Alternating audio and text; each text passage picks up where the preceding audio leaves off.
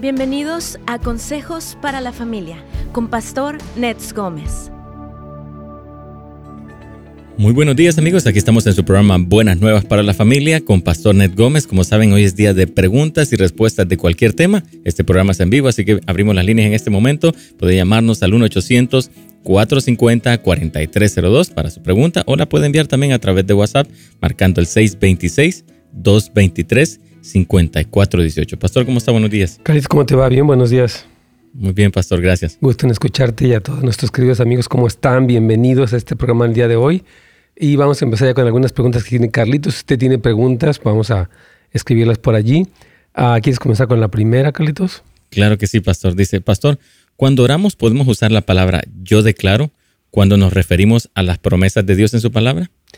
Eh, es una pregunta interesante que me han hecho a lo largo del tiempo y sí, me gustaría contestarla. Miren, yo creo que depende, o sea, en qué actitud, porque yo creo que a veces que hay personas como que demandan de una manera equivocada y hay quienes confiesan de acuerdo, estando de acuerdo con Dios. Por ejemplo, el salmista decía en el Salmo 49, 4, ¿no? Dice, yo declararé con el arpa. O sea, él hablaba de declarar cosas que Dios decía. Entonces se puede pero hay que tener cuidado de no creer en algo raro. Vamos a hacer una pequeña pausa para continuar, Carlitos.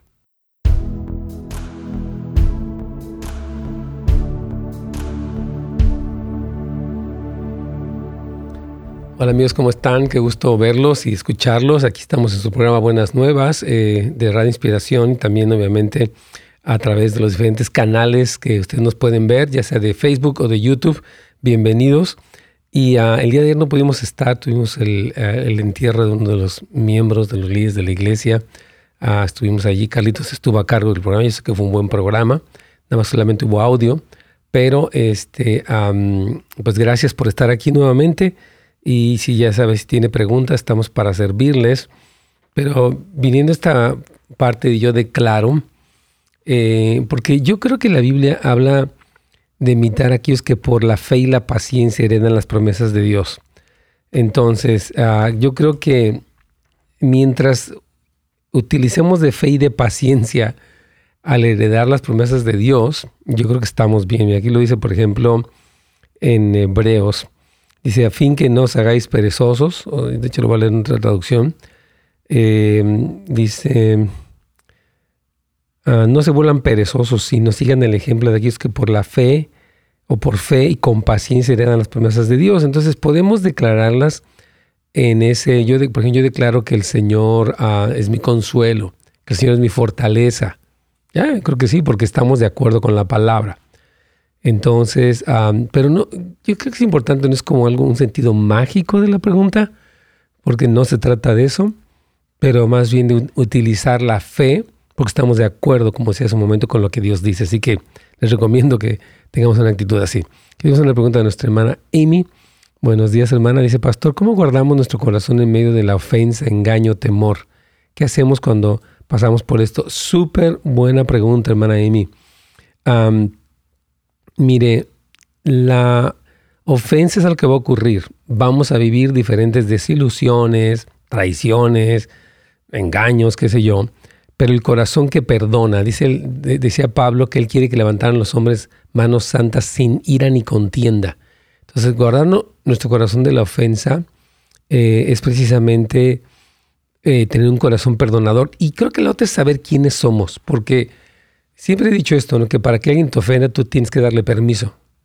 Alguien te dice algo y tú te lo tomas a pecho, de que me dijeron, bueno, o puedes decirle, bueno, me dijeron, él no sabe quién soy yo, yo sí sé quién soy yo y lo voy a bendecir para no entrar en un, eh, en un pleito, ¿no? Me dices, te digo, etcétera. Entonces, lo, en, el sentido de, corazón, de guardar el corazón del engaño, yo creo, hermana Emi, es el contacto constante con la palabra del Señor revelada por el Espíritu Santo. Dice la palabra en Juan 14 que el Espíritu Santo nos guiará a toda verdad. Entonces, eh, el Espíritu Santo inspiró la Biblia y cuando nos saturamos de la palabra, en este contexto de que el Espíritu Santo nos la revela, podemos distinguir el engaño. ¿Sabes que Aquí hay engaño. Y otra cosa más sería con respecto al temor. Yo creo que eh, la confianza, confiar en el Señor. Vamos a terminar esta respuesta regresando nuestra pausa.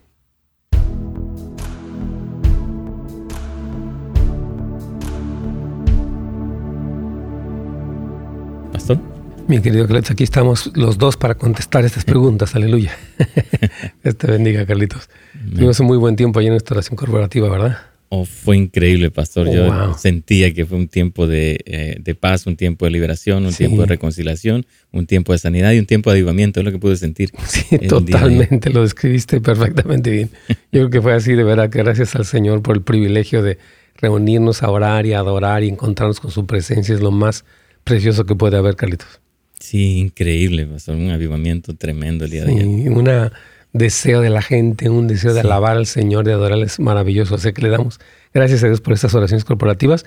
Y bueno, volviendo a la pregunta que nos dejaban en el primer segmento, en cuanto a si podemos declarar, yo creo que eh, podría existir un tipo de misticismo o de fetichismo de yo repito algo, por ejemplo, por fe soy sano, por fe soy sano, por fe soy sano. Entonces, yo creo que nosotros, por ejemplo, nos apoyamos en las promesas de Dios, que lo que pidiéramos en su nombre, que oramos por los enfermos y que serán sanados, que Cristo llevó nuestras enfermedades en la cruz, Isaías 53.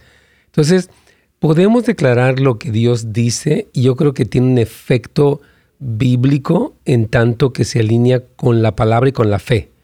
Pero si se, revuelve, se vuelve una especie de mantra sin ese respaldo de la palabra, y de la fe no sirve de nada. Entonces es importante, sí se puede hacer, pero hay que tener cuidado en cómo, en qué contexto. Ahora, una pregunta que nos hacían aquí, Carlitos, se me hizo muy interesante nuestra hermana Amy. Dice lo siguiente, ¿cómo guardamos nuestro corazón en medio de la ofensa, engaño o temor? ¿Qué hacemos cuando pasamos por esto? Es más una pregunta muy buena porque sí, eh, estamos viviendo, hay ofensas, vivimos en este mundo, nos van a, mentir algunos, a traicionar a otros, a, etcétera, a ofender, ¿no? Ahora, lo que hemos dicho, y quiero eh, porque le había contestado parcialmente durante la pausa, yo creo que nos guardamos de la ofensa a través del perdón y de saber quiénes somos. O sea, eh, siempre hemos dicho que para que alguien te ofenda tú tienes que darle permiso.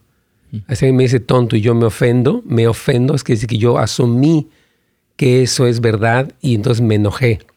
Pero si me dice tonto y bueno, es que la persona no sabe que no soy así, entonces yo no me voy a ofender y yo la voy a perdonar porque sé quién soy y más bien pienso que esa persona no sabe quién es ella misma, etc.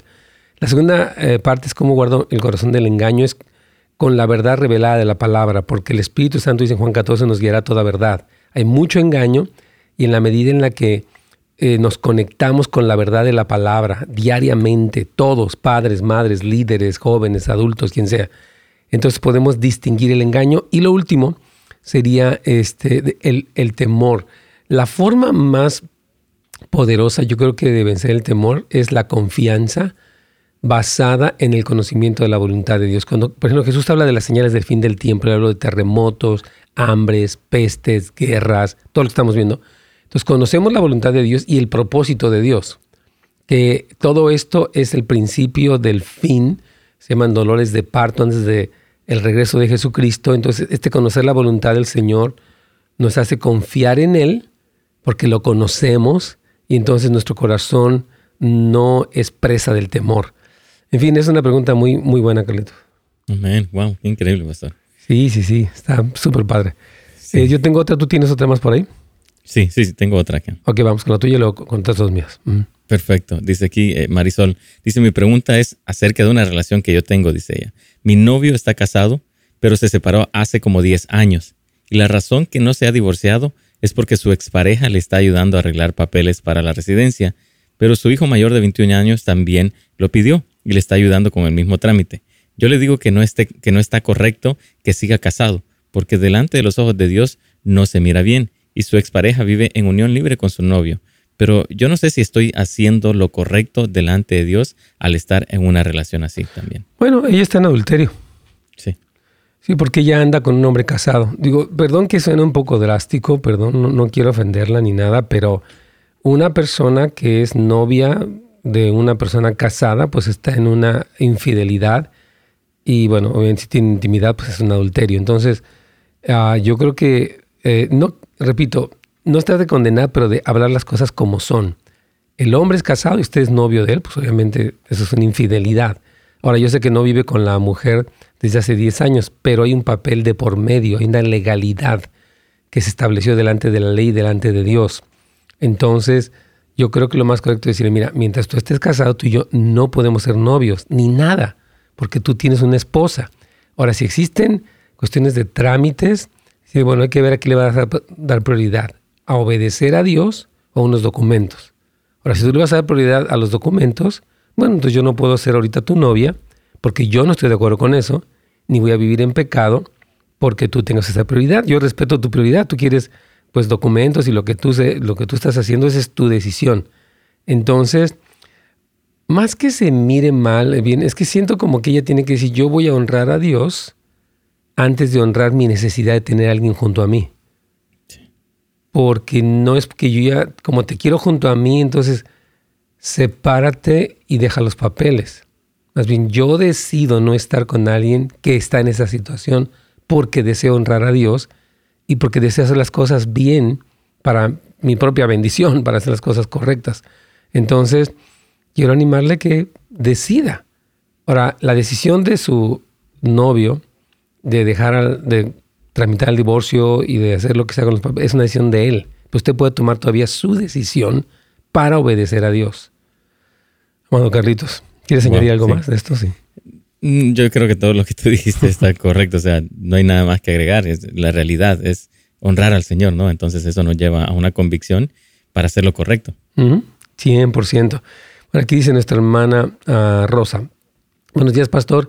¿Tiene el nombre del software para revisar lo que nuestros hijos miran en, el celular y bloquearlos? Claro que se llama, se llama Covenant Eyes, como pacto de los ojos. Eh, de hecho, está basado en un eh, este, um, pasaje de Job, eh, donde él dice que él puso guardas sus ojos, se llama Covenant Eyes, ah, Covenant um, Eyes. Es, un software, hermana, este, y tiene su sitio oficial, usted puede descargarlo, y lo que hace es básicamente bloquear la pornografía. Es un, es un software que está actualizando constantemente palabras, imágenes, sitios de internet, está monitoreándolo. Covenant, con V de Victoria, Covenant Eyes, bueno, Eyes, ¿no? Y esa es muy bueno. De hecho, muchos, pues, algunas personas jóvenes de aquí de la iglesia me tienen a mí como su ah, compañero de rendir cuentas. A mí me llega un reporte semanal de qué sitios de internet han visto y si existe alguna, eh, digamos, alguna una página extraña. Ellos toman una foto como borrosa y me la pasan a mí. O sea, el, el mismo software toma la fotografía borrosa y me llegan cinco fotos, ¿no? Yo puedo ver, oh, estaba viendo un partido de fútbol, o qué sé yo, estaba viendo una escena no correcta. Realmente quienes, quienes han estado rendiendo conmigo cuentas, créditos, ninguno, eh, gracias a Dios, ha caído. Entonces se han mantenido fieles. Pero yo, pienso que les ayuda, que hoy le va a llegar el pastor que viste esa página. Entonces, pues, y yo creo que es buena idea, ¿verdad? Entonces, sí, sea Covenant Eyes. Así se llama la cosa. Eh, ¿Tú tienes otra? Yo tengo otra, Gritos. No, vamos con la tuya. Ok, tengo bastantes. Aquí dice hermana Esperanza. Pastor, en mi iglesia traen palmas para la adoración y paños ungidos. Esto yo pienso que está bien y también usan la sal. Dicen que está en la Biblia. Digo, está un poco raro. Ahorita regresando con la hermana, vamos a hablar con la hermana Esperanza, Carlitos.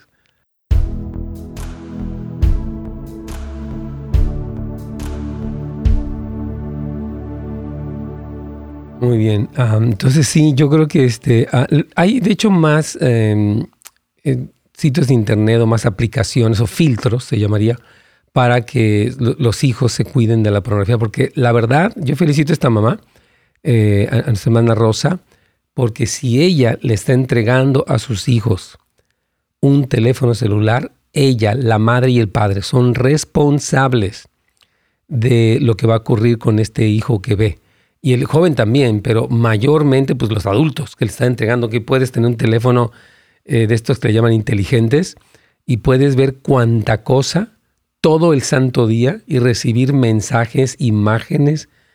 Hermanos, la posibilidad de los celulares en ese sentido, como es prácticamente ilimitada, y es muy fácil que los jóvenes caigan en pornografía, facilísimo.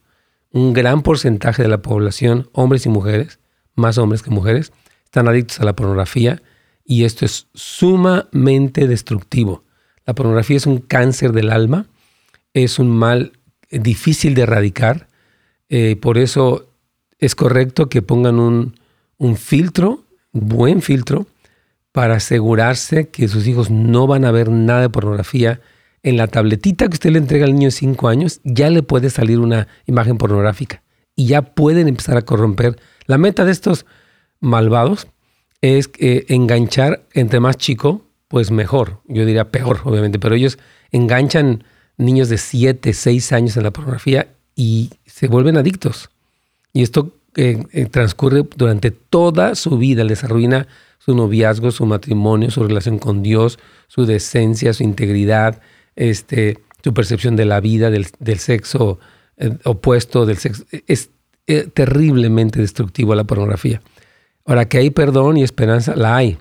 Claro que sí, pero necesitas arrepentirte de tus pecados, necesitas rendir cuentas porque solo no vas a salir de eso, necesitas tomarlo muy en serio porque la pornografía, como cualquier otra adicción, es decadente. La gente vio algo y luego quiere ver más. Y si vio algo más, lo quiere ver algo más grotesco.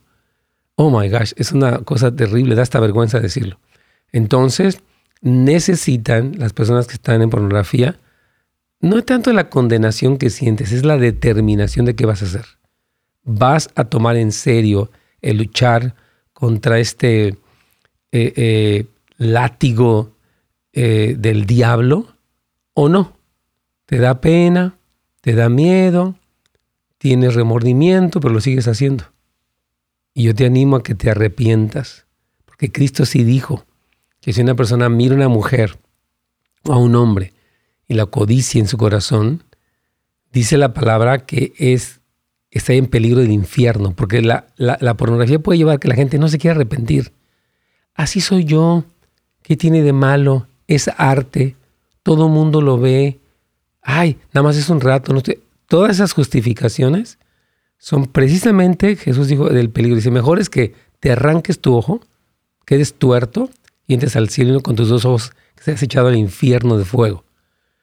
Entonces, la pornografía es un gran peligro y yo felicito a esta mamá que quiere decir, oh, yo voy a poner un filtro y voy a estar revisando. Y si mi hijo no quiere que le revise ni quiere el filtro, no le doy teléfono. Y punto. No lo voy a hacer. Y si tiene una computadora en casa que tiene acceso a diferentes miembros de la familia, mucho más debe estar en un lugar abierto. Usted debe estar al pendiente qué ven, qué oyen, porque esto es terrible. Entonces, yo te animo, si tú estás en esta lucha de la pornografía, acércate a Dios, arrepiéntete, pide ayuda tómalo en serio, porque no es un juego, no es un juego, es muy peligrosa. Entonces, oramos que lo tomes en serio para que seas librado de este lazo, de esa atadura de Satanás a través de la pornografía. Aquí vamos ya con Radio Inspiración.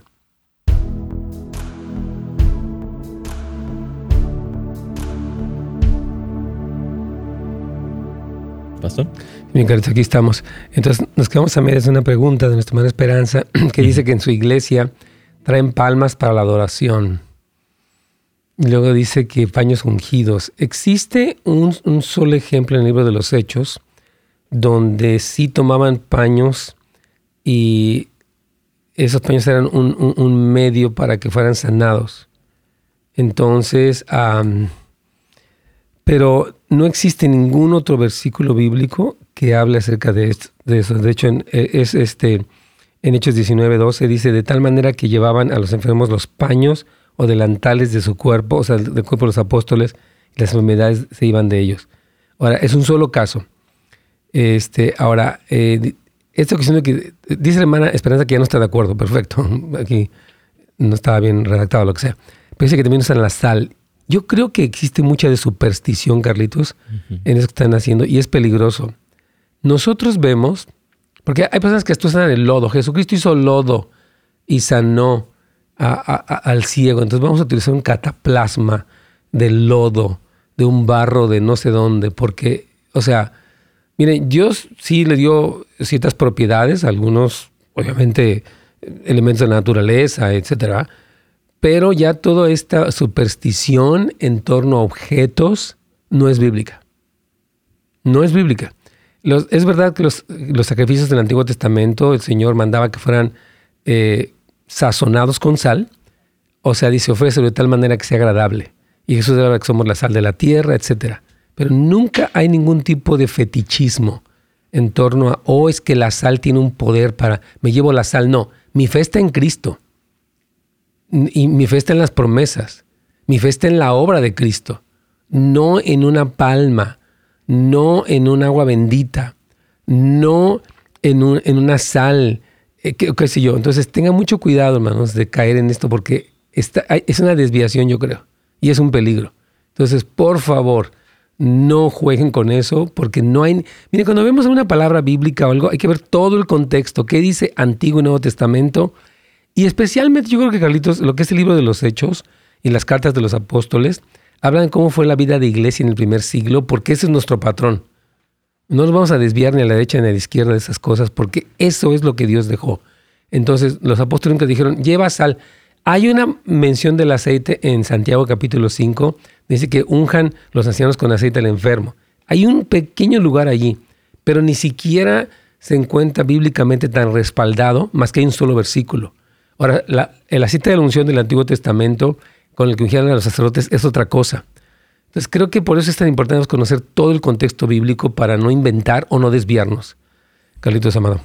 Amén. También en, Segunda de Reyes, también Pastor habla de Segunda de Reyes, capítulos de este profeta que echó sal en las aguas que estaban. Oh, sí, cierto.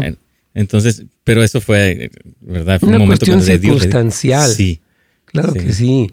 Entonces, hubieron cuestiones que Dios utilizó, ¿verdad? También cuando Moisés echó un madero sobre las aguas amargas de Mara.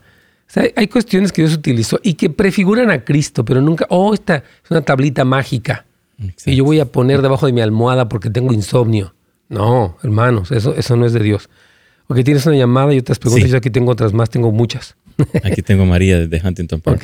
Bienvenida María, buenos días. Ah, buenos días hermano, Dios me lo bendiga. Igualmente. Tengo una pregunta. Sí, para servirle. Ah, sobre mi hijo. Sí.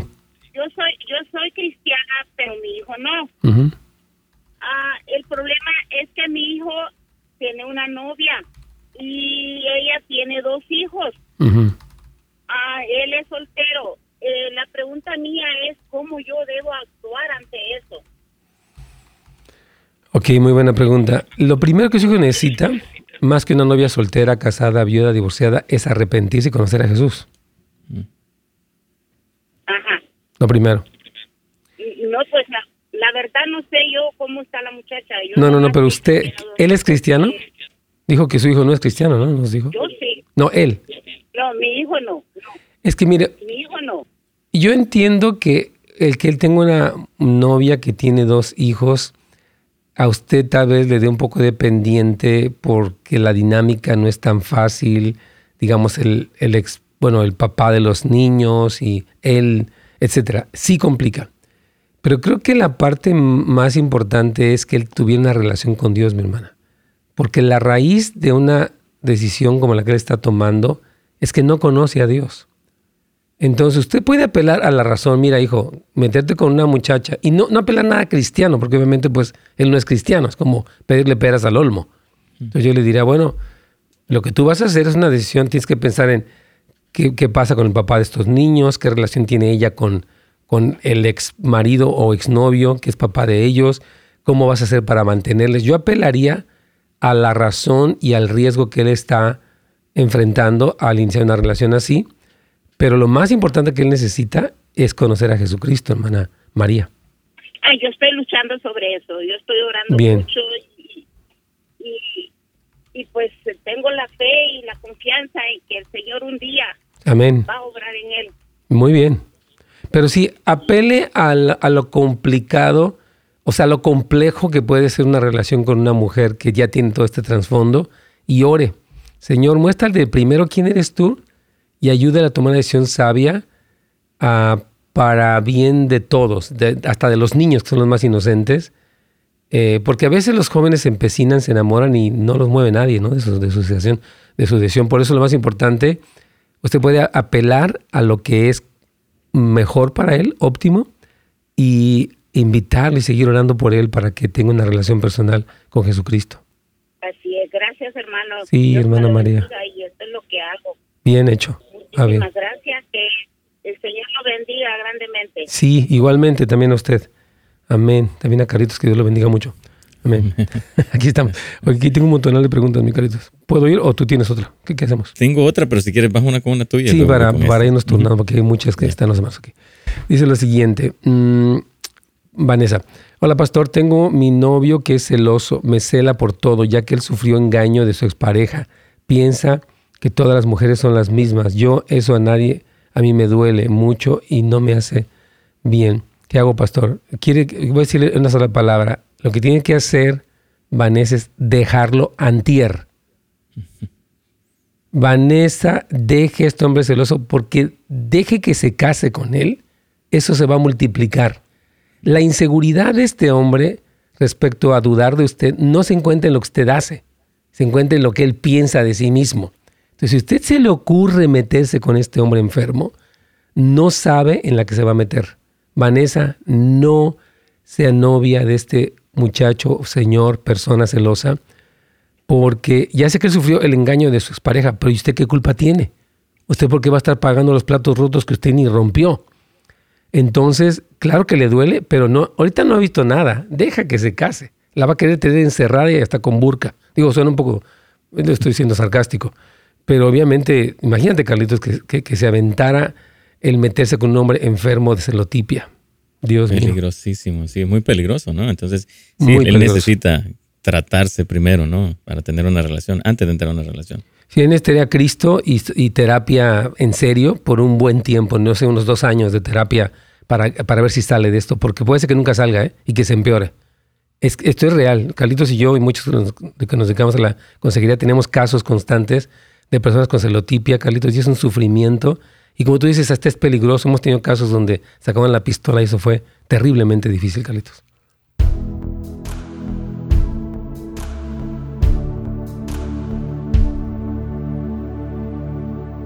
Bueno, aquí estamos. La pregunta de Isabel aquí es buenísima. Dice Apocalipsis 12:9 habla de una guerra en el cielo. Miguel y sus ángeles contra el dragón, Satanás y sus ángeles fueron lanzados a la tierra. ¿Cuándo aconteció esto? Acontecerá. Súper buena pregunta. Bueno, acuérdense que Apocalipsis 11, perdón, 12 viene después de Apocalipsis 11. o sea, que habla ya precisamente de los dos testigos y de la séptima trompeta. Y la frase que utiliza allí eh, Juan es, aconteció en el cielo una señal. Y ve a esta mujer vestida del sol y al dragón. Esta mujer obviamente prefigura a Israel, el hijo varón que nace de ella es Jesús y la serpiente o el dragón es Satanás. Y hay una persecución contra Israel, contra la iglesia, y se da luz al hijo varón que es Cristo, etc. Pero eh, lo que entendemos en todo el contexto bíblico es que esto ocurre precisamente en ese momento. Mira, ahorita los, de hecho Pablo dice en Efesios capítulo 6 que nuestra lucha no es contra carne y sangre, sino contra principados, contra potestades, contra los gobernadores de maldad en las regiones celestes. En el último tiempo, después de la séptima trompeta, en todo este momento, o durante estos eventos del fin de tiempo, va a haber este, va a ser echado Satanás a la tierra, así que va a haber una mayor actividad demoníaca en la tierra. Ahora, el, echar afuera a Satanás de los lugares celestiales eh, le, quita la influencia, porque mientras él domina en regiones, cuando él baja, de, hecho se lo voy a leer, vamos a leerlo. Eh, Después, desde, el 7, para un poquito el contexto, hubo una batalla en el cielo. Miguel y sus ángeles luchaban contra el dragón y luchaban el dragón y sus ángeles. Pero no prevalecieron ni se halló ya lugar para ellos en el cielo, ya, o sea, a partir de ese momento. Y fue lanzado fuera el dragón, la serpiente antigua, que se llama Diablo y Satanás, el cual engaña al mundo entero, fue arrojado a la tierra y sus ángeles fueron arrojados con él. Entonces oí una gran voz del cielo que decía, ahora ha venido la salvación, el poder, el reino de nuestro Dios y la autoridad de su Cristo, porque han sido lanzado el acusador. O sea que la operación de Satanás que actualmente se lleva a cabo en los lugares celestiales, lo dice Efesios y otros eh, versículos más de la Biblia, también 2 Corintios 4.4 y demás, hablan de la actividad satánica en los lugares celestiales. Pero en este momento de la historia del fin del tiempo, Él es arrojado y tiene una mayor actividad en la tierra, se lanza con furia. Él perdió una batalla, pierde una batalla contra Miguel y baja y tiene actividad muy intensa en la tierra. Entonces, pero aquí dice que nosotros lo hemos vencido. Yes. En el versículo 11 y 12, y me encanta porque habla que nosotros hemos vencido al diablo a través de la sangre del cordero, la palabra del testimonio nuestra y el menospreciar nuestras vidas hasta la muerte. Entonces, eh, lo que entendemos, hermana querida, es que va a ser en, el, en los eventos del fin del tiempo. Está referido entre las trompetas y todo esto. Así que ya está tremendo. Y um, tenemos una serie de estudios, querida hermana, de Apocalipsis que le recomendamos en netsgomez.com están, o en Houses of Light. En Houses of Light, o bueno, casasdeluz.la, usted va a la serie de enseñanzas previas y está todo el libro de Apocalipsis, versículo por versículo prácticamente. Lo puede ver.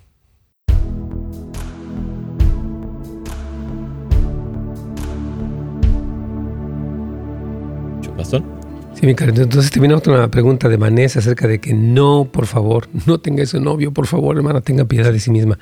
Eh, tuve otra más que respondí en la pausa, pero tú tienes una llamada ahí también, ¿verdad, Carlitos? Sí, tenemos a América desde San Diego. Con mucho gusto. Bienvenida, América. Ah, buenos días, pastor. Ah, buenos días. Mire, soy, soy una persona que tengo 32 años de casada. Tuve mi único novio, duré 8 años de novia con, con, con es mi esposo. Ah, ¿Y por qué tanto? Mm, ¿Perdón? ¿Por qué se tardó tanto en casarse?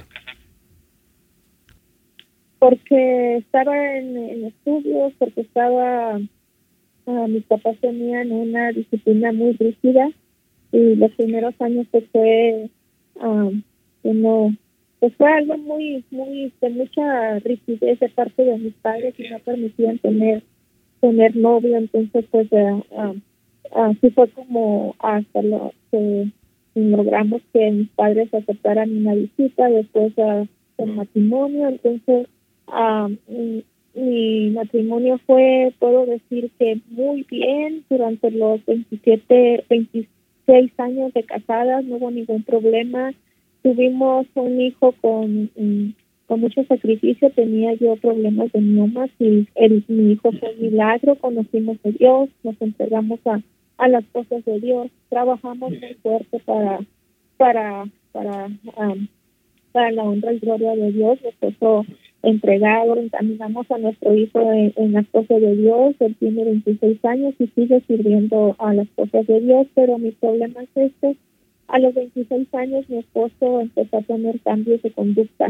Empezó, aún siendo un diácono, después empezó a tener cambios en su persona, empezó a, pues a, a, ser una persona como desconfiada y aparte sentir celos.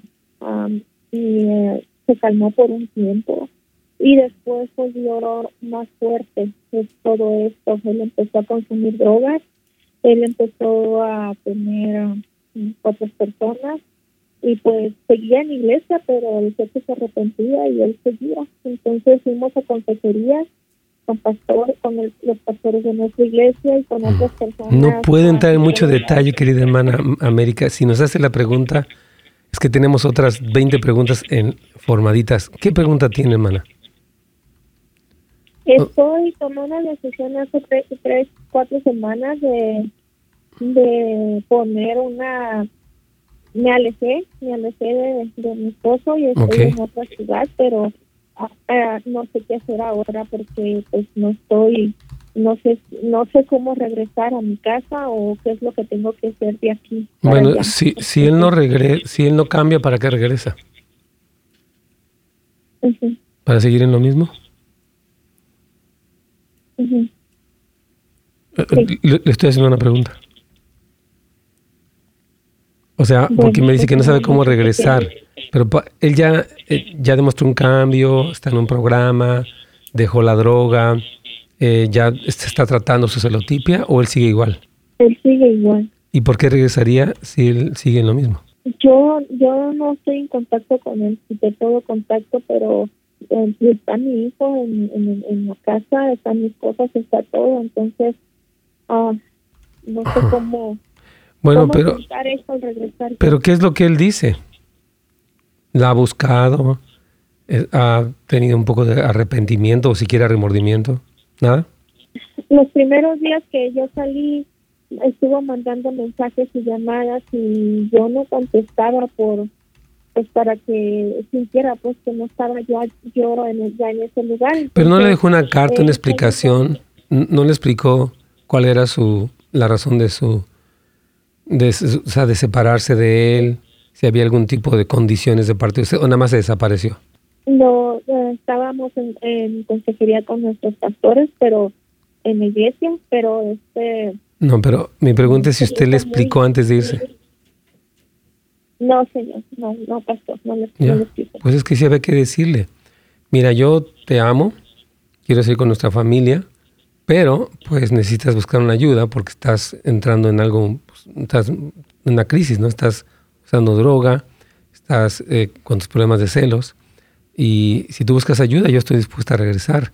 Y ah, sería bueno que incluso antes que yo regresara, tuviéramos unas, unas consejerías, un tiempo, o sea, seguir en la consejería para ver cómo va marchando todo esto.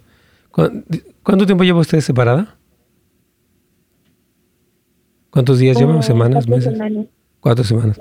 Sí, yo creo que sería bueno que usted le eh, hubiera hecho eso, pero yo creo que sería bueno mandar una carta y explicarle, mira, quiero explicarte la razón de, de mi salida. Obviamente tú sabes explicarle, y yo quiero regresar, pero la, la mm, condición es que tú te atiendas y demuestres un cambio, porque no está bien lo que estás haciendo, yo no te rechazo, no te odio, pero necesitas cambiar.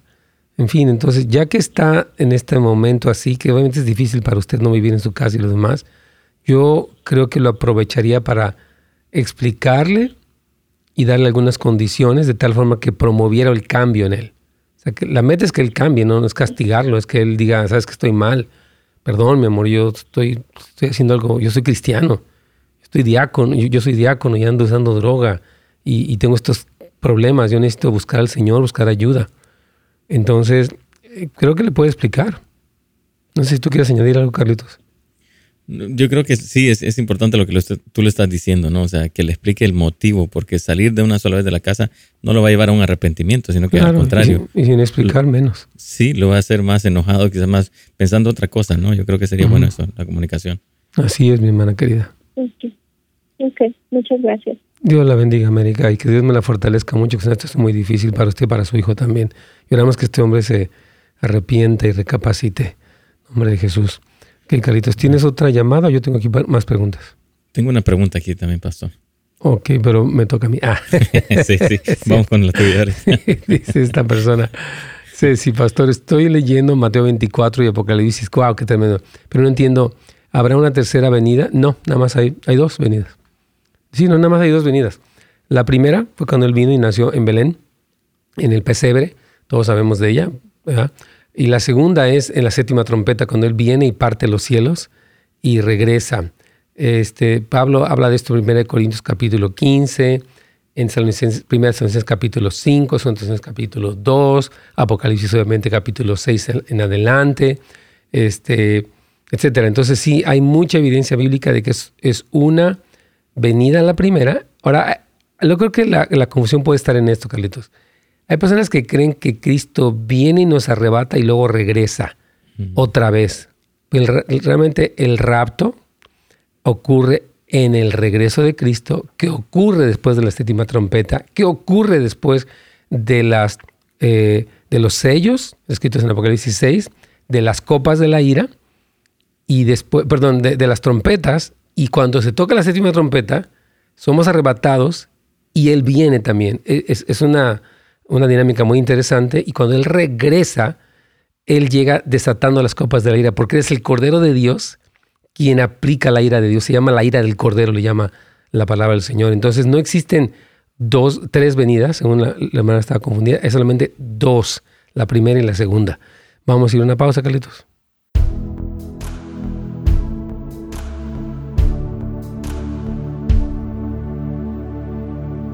Bueno, muy bien. Aquí tengo algunos que no he saludado, los de Tito. Aquí estás, hermano Juan, Dios te bendiga. Gusto saludarte. Dice un consejo a Pastor Ned. Siempre que hablo con mi hermano hay un poco de controversia, porque él es mormón. ¿Qué puedo hacer para no entrar en este tipo de controversia? Espero su respuesta. Dios te bendiga. Ámalo. Eh, porque no se trata de ver quién gana. Muéstrale el amor de Cristo y si te pregunta con una actitud sincera, respóndele. Pero si se trata de alegar, a ver, no, es que tú, ustedes dicen, yo digo, él no quiere aprender, él quiere ganar una discusión. Entonces, no, no te metas en eso, Juan, ora por él, que Dios le revele a Jesucristo. Sería mi, mi recomendación para ti porque no tiene caso. Esas discusiones realmente no iban a nada. Dice aquí, hermano Armando, buenas tardes. Una pregunta. ¿El rapto va a ser durante la gran tribulación? Después. Después. Sí. Porque el rapto ocurre en la segunda. Mira, acuérdate que en Mateo 24, 15 habla de la abominación desoladora que desata la gran tribulación.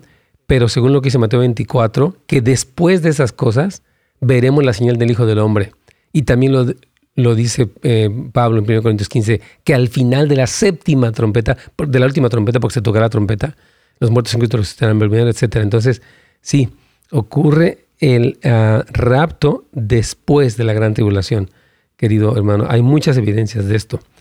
Ahora, tu hermano Henry dice, bendiciones, en nos habla desde Norco aquí, nos escribe, ¿es correcto declarar o cancelar enfermedades o solamente orar por los enfermos? Orar por los enfermos. Eh, Jesucristo dijo que oráramos por los enfermos, que ellos sanarían en el nombre de Jesús. Ahora, hay muchas dinámicas aquí en orar por un enfermo. Ah, nuestra fe es creer por la sanidad. Hay veces que ocurren cosas que no entendemos, pero aún así mantenemos la fe. Ahora, a veces Dios sana tomando a la persona, llevándosela con él, y ahí no hay ninguna, dice que ya no habrá más dolor ni, más llanto. Entonces, yo creo que eh, cancelo esta enfermedad. No existe un fundamento bíblico para eso. Sí hubo donde Jesús reprendió la enfermedad, eso sí, reprendió a un demonio, reprendió la lepra, reprendió la fiebre, por ejemplo, de, las, de la suegra de Pedro. Entonces sí hubo un lugar para reprender la enfermedad, pero no declarar enfermedad. ¿Te declaro sano? Sí. Declarar sanidad, sí. Sí, sí existe, porque Jesús lo hizo. Sé sano, le dijo a alguien, ¿verdad? Etcétera. Muy bien, pero muy buena pregunta. Mana Nancy, un gusto saludarla. Ahí está Lompoc. Hola, pastor, buenos días. ¿Puede explicar, por favor, cómo poner exactamente esa aplicación? Sí, usted vaya para el sitio de internet, mi hermana querida. Voy a explicarles, es muy sencillo. Allí en esta que se llama ah, Covenant Eyes, usted le dice Get Started, ahí, o, sea, cómo comenzar. Y usted, eh, por ejemplo, va a crear un usuario, después va a crear una cuenta y eso se va, le va a decir que en qué dispositivo se instala y ahí está toda la explicación, hermana querida, pasito a pasito. Le van a explicar cómo se instala. Entonces vaya para Covenant Eyes o Eyes, como se dice en inglés, Eyes, y ahí poquito a poquito, hermana Nancy la instala. Sí, claro que sí, vaya y ponga Get Started vaya fácil. ¿Sabe quién sabe bien? Sus hijos saben muy bien cómo hacerlo. Ellos son buenísimos estos muchachos. Ok, por cierto que les recomendamos toda la, programación de Radio Inspiración, no se les olvide, por el canal tanto de YouTube como de Facebook de Radio Inspiración así como también a través de la aplicación eh, y también a través obviamente de la radio análoga. En, su radio usted lo puede encontrar. Ahí están las diferentes frecuencias para que usted las vea. Y por último, aquí tengo las preguntas de este lado. Mana Miriam dice, una pregunta. Mi hija me preguntó que cuando algo es una visión de Dios y cuando es una visualización de uno. Ah, muy buena. Ok, se nos está terminando el tiempo de la pausa, así que uh, voy a, esperar un tantito para responderla porque creo que valía la pena. Dice, que, se gozó doblemente porque estuvo en el Instagram compartiendo con las hermanas y su oración me tocó muchísimo. ¡Qué bendición! Amén, una bendición este, para la hermana Miriam también, de, hasta Riverside. Aquí vamos ya, último segmento.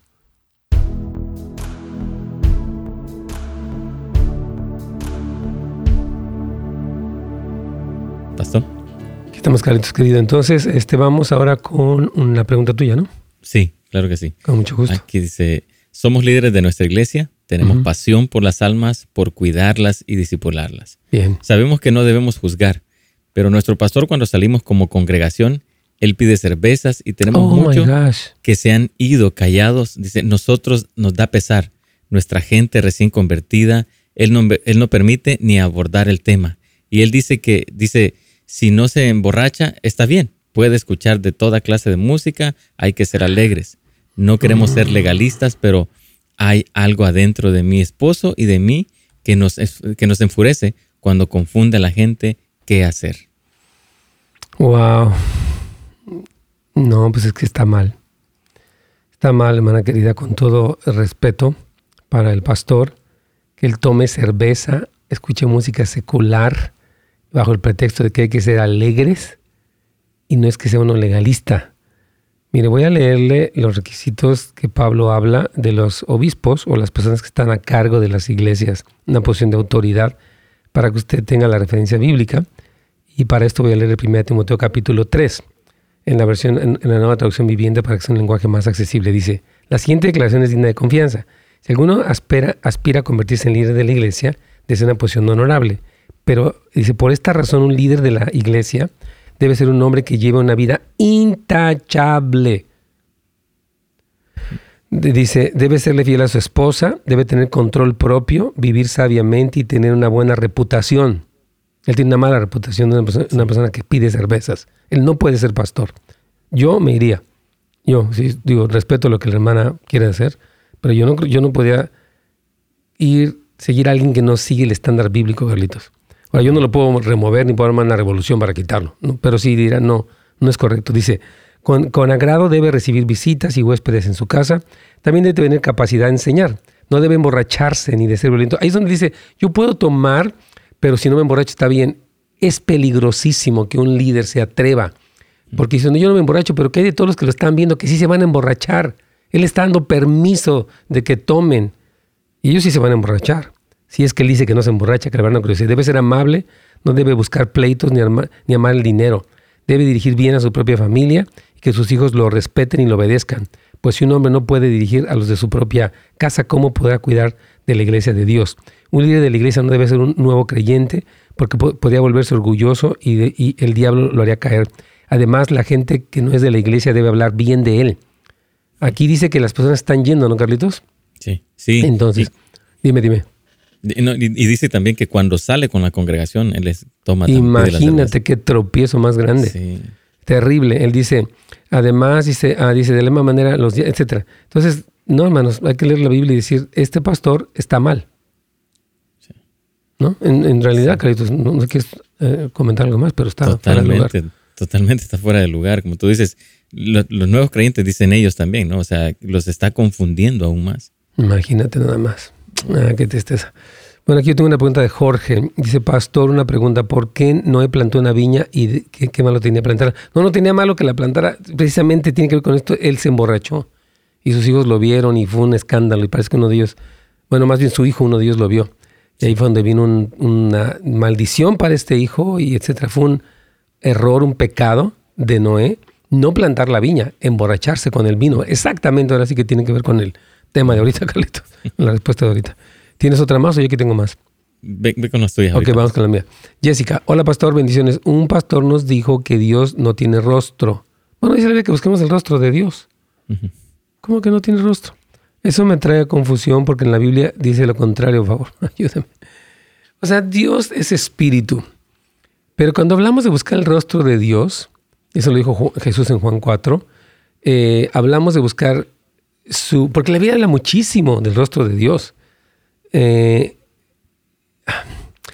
es una pregunta rara, Carlitos, porque siento, o, una postura rara. Yo nunca diría que no tiene rostro. Yo diría que no tiene un rostro como el nuestro, pero la Biblia, por ejemplo, dice con rostro de, su rostro resplandecía, habla del rostro de Jesucristo eh, y habla, por ejemplo, del rostro de Dios. Entonces yo creo que eh, está, no es correcto. Porque, por ejemplo, cuando dice que la famosa cita de segunda de Crónicas 7:14, que si mi pueblo sobre el camino, y buscar en mi rostro, es buscar qué siente Dios, qué expresa Dios, eh, el corazón de Dios. Entonces, creo que decir que no tiene rostro puede confundir a la gente porque la Biblia sí menciona por lo menos 25 veces la palabra el rostro de Dios, ¿no? En la escritura, más todavía. Un montón, perdón, 284 se menciona el rostro, de, muchas días habla del rostro de Dios. Así es, entonces creo que, creo que no está bien. Este, voy a ver otra pregunta más aquí, ¿crees? ¿O tú tienes otra? voy con otra más. Ok, dice la siguiente aquí. Uh, Natalie, eh, el ungir las casas con aceite está bien. ¿Qué cosas podremos hacer actualmente que se hacían antes? Oh, muy buena. Ah, no existe, o sea, en el Antiguo Testamento, bajo el, ah, la ley de Moisés, había unos rituales que el Señor mandó acerca de las casas que tenían lepra, se le llamaba, que parecía que es un hongo muy fuerte, donde según una de las respuestas de Jack Hayford, que es muy interesante, que cuando una casa tenía lepra, eh, más bien era que los, como ellos llegaron a las casas de las otras personas que estaban en la tierra, de las personas que estaban en la tierra de Canaán, había ídolos. Y el Señor no quería que ellos se contaminaran con ídolos y lo que hacía era evidenciar la idolatría a partir de estas manchas que el sacerdote observaba, etcétera, etcétera. Y a veces las derribaban las casas cuando cundía la lepra. Entonces hay todo este asunto. En el Nuevo Testamento no existe ningún mandamiento específico acerca de ungir una casa. No existe. Ahora, los, ah, objetos que se, que se utilizaban en el tabernáculo de Moisés, particularmente, eran ungidos y eh, había un aceite de la unción específico que se preparaba de manera muy específica y que de hecho Dios prohibía que se hiciera esa receta o ese tipo de preparación ah, en otros, para usarse en otras cosas. Entonces, no existe eso lo hemos hecho, pero es, yo creo que es más bien orar por las casas y orar por las personas que viven en las casas, Carlitos. Sí. Se nos terminó el tiempo, desafortunadamente.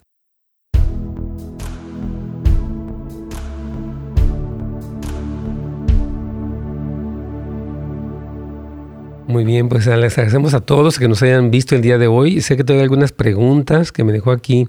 Brian López me pone muchas preguntas. Voy a responder la última de Israel.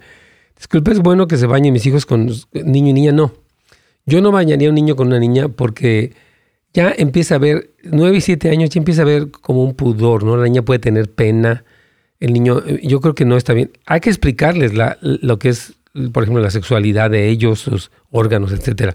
Pero creo que ya no está bien que se bañen juntos. La habla de no descubrir la desnudez. Dice, oh, volviendo para la pregunta de Miriam, mira, una visión, hermana querida, es algo de Dios cuando está conforme a la palabra y tiene un mensaje. Y otra cosa es tener una visualización. O sea, yo puedo imaginarme, oh, voy a pintar mi Volkswagen, lo voy a pintar de rojo. O no sé si de verde. No, no me gusta el verde. O sea, uno puede visualizar cosas con su imaginación, está bien. Pero otra cosa es cuando Dios muestra algo. Como por ejemplo Juan capítulo, eh, en Apocalipsis capítulo 4, versículo 1. Se le abrió el cielo y, Juan tuvo visiones. Y de hecho, Joel capítulo 2, versículo 28 habla de que los ancianos tendrán sueños y los jóvenes tendrán visiones. Dios muestra su reino celestial a nosotros y es impresionantemente hermoso. Entonces, eh, sí hay una diferencia entre una visión y una visualización. No, puedes visualizar cosas. Olvídese cantidad de cosas. Muy bien, Dios me los bendiga a todos. Este, hermanos, que tengan buen fin de semana. Gracias por habernos acompañado. Como dice Carlitos, asistan a su iglesia. Recuerden escuchar la programación de Radio Inspiración. Este, y un saludo, un abrazo para todos. Nuevamente, gracias, gracias por escucharnos. Bendiciones, hermanos. Gracias por sintonizarnos. Para más información y otros programas, visite netsgomez.com.